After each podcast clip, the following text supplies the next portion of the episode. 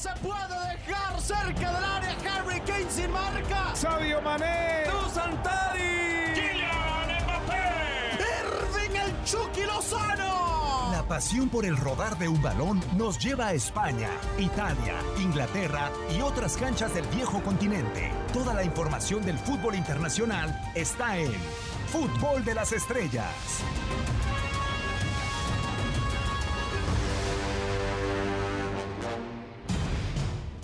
De vuelta por acá en eh, Fútbol de las Estrellas, un placer saludarlos a todos los que nos acompañan como siempre en este podcast. Y para hablar de un fichaje, sí, tenemos que, verle las dos caras a un eh, fichaje, uno de los más atractivos del eh, verano, pero este podcast más allá de ser internacional, de fútbol de casi todas las latitudes del mundo, hoy es meramente rojinegro, o en esta ocasión es meramente rojinegro. Hugo Salcedo, con el placer de saludarte, bienvenido, ¿cómo andas, amigo? Muy bien, Diego, igualmente con el placer de saludarte, al igual por supuesto a Dani y a toda la gente que nos escucha. La verdad es que muy contento de estar nuevamente con todos ustedes, hablando de esto que tanto nos apasiona, porque realmente, como ya lo habíamos mencionado desde hace algunos meses, el fútbol afortunadamente no nos da descanso y dentro de esas circunstancias que comentar, pues evidentemente los fichajes que ahora mismo están tan sonados en el fútbol europeo. De acuerdo. A- Al que menos descanso le ha dado es a Dani Nora, que anda de aquí para allá, en Kansas y demás. Dani, un placer eh, saludarte, que anda siguiendo al Team USA a todas partes. Eh, vamos a ver si para cuando estén escuchando este podcast llegarán a la final eh, el domingo, ¿no? ¿Cómo andas, Dani? Ojalá, ojalá, ¿eh? Nos, nos ha tenido rodando el Team USA y en cada lugar en el que ha estado en esta Copa Oro hemos estado, un, un equipo de Estados Unidos que, bueno, que, que es muy distinto al de la Nations League, que no tiene ese toque europeo tan fuerte que tuvo eh, aquel que terminó conquistando el título frente a México, pero que, ojo, ¿eh? también va de a poco levantando la mano y, y con los argumentos que puede, y hay un par de jugadores con, con ofertas interesantes en, en Europa, lo de Bucio por, por confirmarse pronto y, y seguramente será interesante ya cuando estén allá en el viejo continente ponerles la lupa encima a ver qué tanto pueden seguir evolucionando y, y si terminan concretando lo que tanto parece en el plan, ¿no? Esa, esa futura promesa que, que, que, que pareciera tener Berhalter en sus manos. Eh, corrígeme si me equivoco, Dani, pero yo veo Estados Unidos como lo que va a ser el complemento de los europeos en la eliminatoria. Deberían, no sé qué tanto lugar puedan ganar los que están hoy en Copa Ok. Oro. Eh, yo creo que hay dos o tres casos muy marcados eh, y, y ya haciendo un paréntesis no europeo en este sentido, eh, creo que, que- que tiene un caso fuerte para, para llegar a ese equipo el tercer arquero Matt Turner, que hoy es titular en Copa Oro, pudiera ser el tercer arquero, es lo que quiero decir en eliminatorias. Y luego yo creo que la principal duda y la principal ventana abierta para ese equipo grande, por así decirlo, eh, está en la posición del centro delantero, eh, porque Sargent ha quedado a deber, porque no le fue bien en Nations League, porque la irrupción de Pifok, el hombre que juega en, en el Young Boys de Suiza, fue buena, pero tampoco ofrece garantías, porque ha sido muy poco lo que lo hemos visto con la selección. Eh, y en ese sentido, yo creo que tanto Yassi Sardes como Daryl Dique son los dos hombres fuertes de esta convocatoria que pudieran abrirse un, un espacio verdaderamente valioso en las eliminatorias. No hay que perder de vista al Team USA en ningún momento. Eh, lo que sí, vamos a comenzar a hablar del, del hombre, que es nuestro tema en esta ocasión, con las dos caras de la moneda. En el eh, caso del Real Madrid, bueno, la, salida de Rafa Barán, eh, Hugo, lo veo de la siguiente manera. Rafa Barán, si hoy Sergio Ramos se mantuviera en el, en el equipo merengue, seguro que no hubiera dolido tanto su, su baja, pero ya se comienza a hablar de un cambio de ciclo. Ese cambio de ciclo, Hugo, que tú corrígeme si me equivoco, pero eh, era el que se pedía tras la salida de Cristiano Ronaldo, era el que la directiva decía tenemos que traer un entrenador que nos genere un, cambio generacional y que hoy llega un cambio generacional porque los futbolistas eh, pues fueron los que optaron por salir del Real Madrid. Se le volteó todo al conjunto merengue.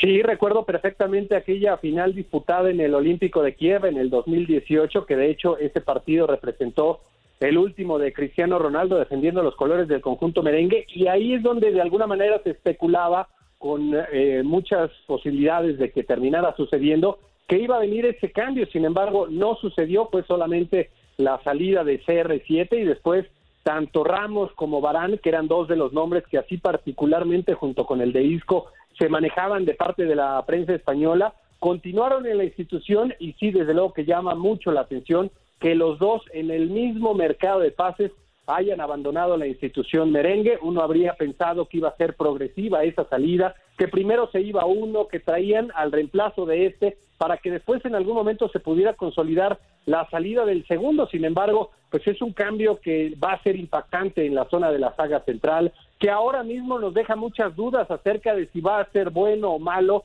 Lo de Sergio Ramos, bueno, pues evidentemente respetando la trayectoria, la jerarquía, todo lo que le dio a la institución, pues era ya casi inminente que cada vez estaba más cerca su salida. A mí lo de sí me ha llamado mucho la atención. Yo no hubiera pensado que iba a salir en este momento y así que ya, en, e, ya sin jugar, sin tener minutos, el gran líder de la zona central del cuadro del Real Madrid se llama David Alaba, vamos a ver acompañado por quién, así es que pues evidentemente de estas novedades que han surgido recientemente y que insisto, a mí me llama mucho la atención, sobre todo el caso de Rafael Barán. Extraño, Dani, esta situación de, de, Rafa Barán, quizá es puntual, pero también no se da la renovación de Sergio Ramos. Extraño que eh, estos futbolistas que fueron los principales en llevar al Real Madrid a cuatro Champions en cinco años quieran salir de un equipo histórico y buscar nuevas situaciones cuando fuera del Real Madrid hay jugadores, caso concreto de Kylian Mbappé, que lo tienen todo y, que no desean eh, jugar en ese tipo de equipo, sino ir a un histórico como el Real Madrid. Obviamente con lo de Ramos quedó la sensación de que él en algún punto se arrepintió de cómo él lo manejó, de cómo su entorno llegó a asesorarlo, eh, por, por este tema de que, de que no termine entendiendo que era una oferta que iba a claudicar y ya luego cuando quería no podía. Eso, eso evidencia mucho que quizás él se arrepintió un poco, pero con el caso de Barán, yo veo que el jugador toma una oportunidad enorme que tiene de prácticamente doblar su salario. Eh, y, y, quedándote un año de contrato con el Real Madrid y viendo la situación en la que no pudo negociar un contrato mejor Sergio Ramos, que es una leyenda del club, eh, no iba a dejar pasar esta oportunidad. Y para el Real Madrid también termina siendo una oportunidad que quizás el fanático no entiende como se entiende en la oficina.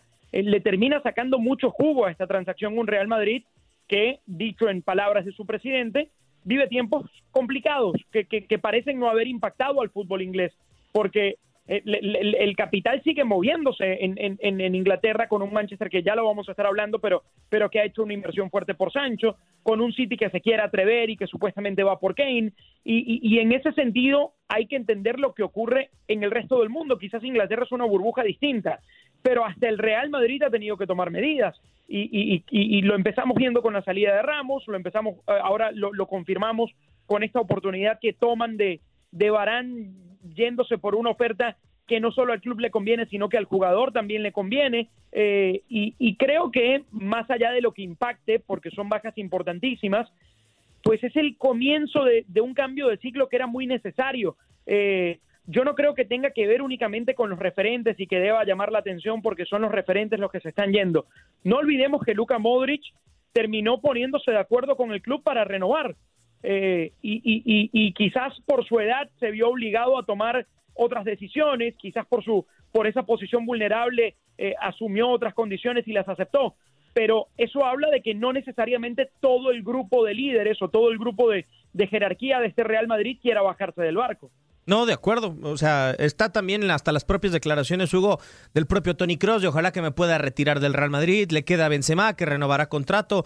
Eh, hay circunstancias que parece son eh, positivas para el Real Madrid con un grupo de futbolistas que se mantienen en el equipo merengue, pero hoy se ve muy diferente. Eh, después de la temporada que tuvieron en Champions League, en donde creo que el Real Madrid nos sorprende y nos ratifica que salvo la ausencia de un hombre que te defina torneos y eliminatorias como Cristiano Ronaldo, es un plantel de élite, hoy eh, está volteada totalmente la tortilla, como decimos en México, porque no era lo mismo tú generar un cambio generacional, tú tener del sartén por el mango, como parecía se tenía en el 2018, que hoy le dejan un equipo plagado de jóvenes, pero de mucha incertidumbre a Carlo Ancelotti. Sí, totalmente, y por eso los jugadores que tienen experiencia, aún incluso los que van llegando a la institución, como el caso de David Alaba, pues no van a tener ese periodo de adaptación, de inmediato tienen que entregar resultados, porque lo llevaron justamente para eso, para reforzar con toda su experiencia, con todo su bagaje con, conseguido, tanto a nivel de clubes como también a nivel de selecciones. Así es que de inmediato tiene que afianzarse como la gran figura. Y después el resto, a mí me parece que en general, más allá de quién sea su acompañante ahí en la zona de la saga central, pues por ahora está encaminado para ver algo más o menos similar a lo de la campaña anterior, porque Karim Benzema tiene que ser la gran figura en la ofensiva y ya lo fue y además un gran elemento en la Eurocopa para la selección de Francia. Los del medio campo, a pesar de la veteranía, mantienen una vigencia física que para mí es realmente muy destacada y a esos grandes nombres, al de Casemiro, Cross y Modric, ya hay que sumarle a Valverde porque siempre que ha requerido de él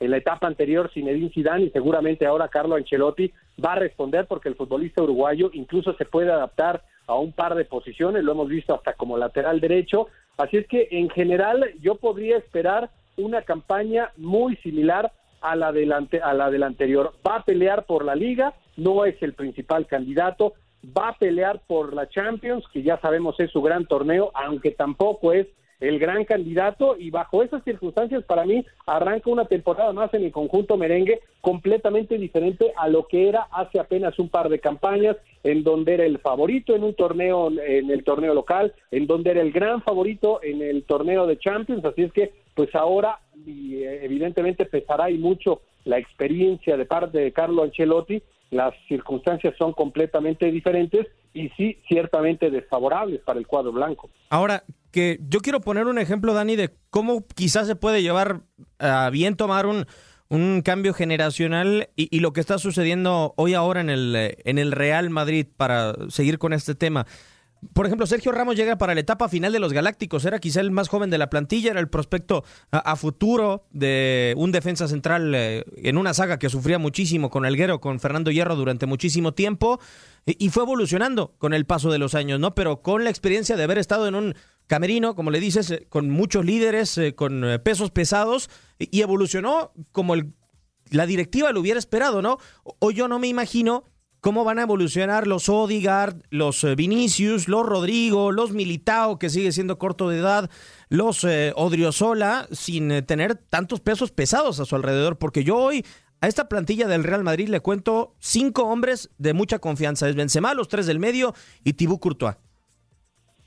Sí, pero bueno, eso, eso precisamente habla del traje que se va a tener que poner, por ejemplo, Karim Benzema, para tratar de allanarle el camino a, esta, a este grupo. Ojo, hay un jugador importantísimo que creo que a los ojos de Carlo Ancelotti asumirá un, rol distinto, un rol mucho más protagónico. Y te hablo de Isco, eh, que, que, con confianza y con minutos pudiera estar entregando una mejor versión. Hay hombres de la casa, básicamente como Marco Asensio, que también pudieran marcar eh, eh, un paso al frente y, y tratar de, de, sacar la cara por el equipo, más allá de los, de los ya mencionados brasileros, Rodrigo Militao y Vinicius, que yo creo que son el, el, contingente o el grupo que mayores dudas entrega. Eh, no se nos olvide que, que, en este equipo sigue estando Luka Modric, que en este equipo sigue estando Casemiro, que en este equipo va a seguir estando un Tony Cross que está más comprometido que nunca, porque ya lo comentabas tú mismo, Diego, de hecho, pues ha puesto su mente completamente en el Real Madrid, dando un paso al costado de la selección.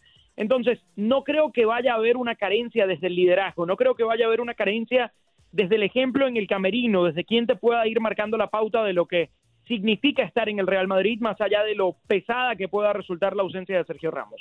Ahora, que también lo podemos ver, Hugo, como un cambio de ciclo o como un paréntesis, ¿no? O sea, a mí me gustaría saber cómo lo ves tú, porque de repente puede llegar el próximo mercado en donde queda libre Mbappé, en donde la cláusula de Holland se reduce a 75 millones de euros y se acabó eh, esa, esa historia de hadas, ¿no? De futbolistas jóvenes que compramos y se convierten en grandes futbolistas de Real Madrid y llega la inversión y aparece de nuevo la filosofía entera de Florentino Pérez. Pues mira, yo pensaría que esa es la idea, ese es el proyecto, esa es la manera en la que están estructurando el fútbol para el futuro en el conjunto de Real Madrid, no para la próxima campaña en donde, insisto, va a partir con enormes desventajas respecto a las plantillas consolidadas, reforzadas, muy poderosas de algunas escuadras como el Paris Saint Germain, como el City, el mismo Bayern Múnich, que a pesar de algunas bajas, pues mantiene esa gran base de los que hace apenas dos campañas le dieron el título en la Liga de Campeones, pero después seguramente pensarán en esa posibilidad de que para la siguiente campaña, no la que viene, sino la otra, ahí sí llegaran esos grandes nombres con figuras acorde a la necesidad histórica que ha tenido el cuadro de Real Madrid, pero estamos hablando dentro de dos temporadas y eso pues naturalmente llama mucho la atención para una escuadra que históricamente se ha acostumbrado y ha acostumbrado a sus propios aficionados a pelear cada uno de los torneos en cada una de las campañas. Por eso, pues la temporada para mí va a ser muy cuesta arriba, a pesar de esos nombres, a pesar de esa experiencia, a pesar de esa vigencia, lo que recientemente varios de esos jugadores le han dado tanto a nivel nacional como a nivel internacional. Es una temporada en donde el Real Madrid no parte como favorito en ninguno de los dos torneos y me parece que va a ser muy similar a la de la campaña anterior, no tengo ninguna duda. Ahora, que el aficionado no tiene de, de otra, Dani, al ver los resultados, ¿no? O sea, no puede mover ni un dedo, eh, pero el futbolista sí resiente el, eh, el, abucheo, sí resiente el desprecio de una afición y, eso afecta eh, emocionalmente. ¿A cuáles de esta generación joven del Real Madrid los ves lo suficientemente preparados? Porque incluso hasta el propio Odegaard a media temporada decidió ir al Arsenal para tener más minutos, ir al Arsenal para desarrollarse de mejor manera. A mí me gusta Valverde, pero no sé qué otros ves tan desarrollados como para soportar pues una temporada tan difícil como la que dice Hugo yo me voy a quedar con Valverde. Yo me voy a quedar con Valverde y luego con Odegaard te diría que va a depender mucho de la gestión de Carlo Ancelotti. Eh, pero para mí Vinicius en esa carrera parte con alguna desventaja, ¿no? Porque ya lo vimos en el pasado. Incluso cuando uno creía que, que Zidane confiaba mucho en él en, en partidos calientes, yo creo que nunca terminó de dar ese, ese golpe fuerte sobre la mesa. Tampoco viene de un verano fácil en el que creo que él pensó iba a tener una mayor cantidad de minutos en la selección brasilera eh, y, y, por eso creo que de ese grupo joven del Real Madrid es el, es el que más complicada la tiene de cara al futuro, de cara a, a poder levantar la mano. ¿Y tú, Hugo, lo, lo, ves de la misma manera o ves algún otro futbolista que pueda resistir un poco más? No, sin duda coincido. Valverde marca una diferencia respecto al resto de los jugadores jóvenes. Los demás, yo sigo convencido que son muy buenos para otro equipo, para otra calidad de exigencia, no para la del Real Madrid. Hablamos de Reinier, que le sigue perteneciendo, que seguramente no va a jugar la próxima campaña con este cuadro, seguirá siendo cedido a préstamo. Después el caso de Vini es un jugador que puede llegar a ser muy bueno en otro equipo de otro perfil completamente diferente, no en el Real Madrid. En donde sí le recordamos algunos chispazos de gran fútbol, sobre todo de esas condiciones físicas que tiene, porque llega a marcar diferencias extraordinarias, sobre todo cuando ingresa en el segundo tiempo y cuando las defensivas llegan a estar ciertamente impactadas en la cuestión física, pero después el resto yo sinceramente no los veo ahora mismo y pues a algunos les damos obviamente el beneficio de la duda porque siguen siendo muy jóvenes, pero no los veo con esa capacidad futbolística para destacar de acuerdo a las exigencias que te genera el Real Madrid. Ya para cerrar, Dani, eh, ¿hubo en algún momento eh, con el antes del regreso de Florentino Pérez una filosofía de el Real Madrid de los holandeses, seguro lo vas a recordar con Wesley Snyder, con Barderbar y con, y con Robben. ¿Cuánto quizá eh, esto puede llegar a, ser, a, ser un experimento tan similar como, como aquel Real Madrid de los holandeses? Es decir, el Real Madrid en su versión menos costosa y quizá podríamos decir en busca de mayor proyección a futuro. Cuando me hablabas de holandeses pensé en Drente, ¿eh? el, el, más grande Otro. que pasó por, por el Real Madrid. Eh, yo no sé si, si tendrá alguna similitud. Yo creo que esto es un proyecto eh, distinto, insisto, desde, el, desde la comprensión de lo que representa Carlo Ancelotti para el club. A mí me ofrece Ancelotti otras garantías de las que uno pudo haber sentido con aquella generación holandesa, eh, porque ya estuvo allí, porque ha manejado además otros camerinos. Eh, creo que que tiene una plantilla infinitamente superior a la de Everton, ¿no? Estamos hablando de un Real Madrid empobrecido y con limitaciones, pero si uno compara el último trabajo de Carlo Ancelotti, pues allí realmente tenía carencias. Y por eso creo que eh, en las manos del entrenador eh, hay mucho del, éxito en el futuro del Real Madrid. Eh, yo confiaría en esta gestión, más allá de que, de que sea o no un experimento, creo que es un, un tiempo al que ha tenido que, aferrarse y que acoplarse el Real Madrid y, y, creo que no sigue perdiendo o, no, o, no, pierde la esperanza en un futuro cercano de, de dar el bombazo con un Mbappé que claramente eh, ha dado indicios de que no quiere seguir. Eh, y por ahí se puede estar guardando alguna carta que, que creo que cambie la percepción completamente de lo que estamos hablando hoy. Y veremos si la puede cambiar eh, el Real Madrid, como suele hacerlo, como nos ha acostumbrado a lo largo de su historia. Ha llegado el momento de despedir este podcast de Fútbol de las Estrellas, que ya lo extrañábamos, y, y, a ti también, Dani. Ojalá que podamos seguir reencontrándonos por acá en este podcast de Fútbol de las Estrellas, muy rojinegro sobre todo. Y que, y que el Atlas siga sacando puntos. Sí, señor. O sea, en México ahora, ¿eh? Gracias, Hugo. Un placer como siempre, y veremos ya cómo nos va en la Liga MX. Ojalá y nos vaya muy bien. La verdad es que es la expectativa. Un saludo para ti, Diego, para Dani y sobre todo para toda la gente que nos ha acompañado. Muchas gracias y aquí seguimos al pendiente para hablar de esto que ya saben ustedes, tanto nos apasiona el fútbol internacional. Cerramos muy Liga MX, pero no se olvide, este es el podcast de Fútbol de las Estrellas. Le damos las gracias por habernos sintonizado. Un servidor Diego Peña los invita a que nos visiten en todas las plataformas de TUDN.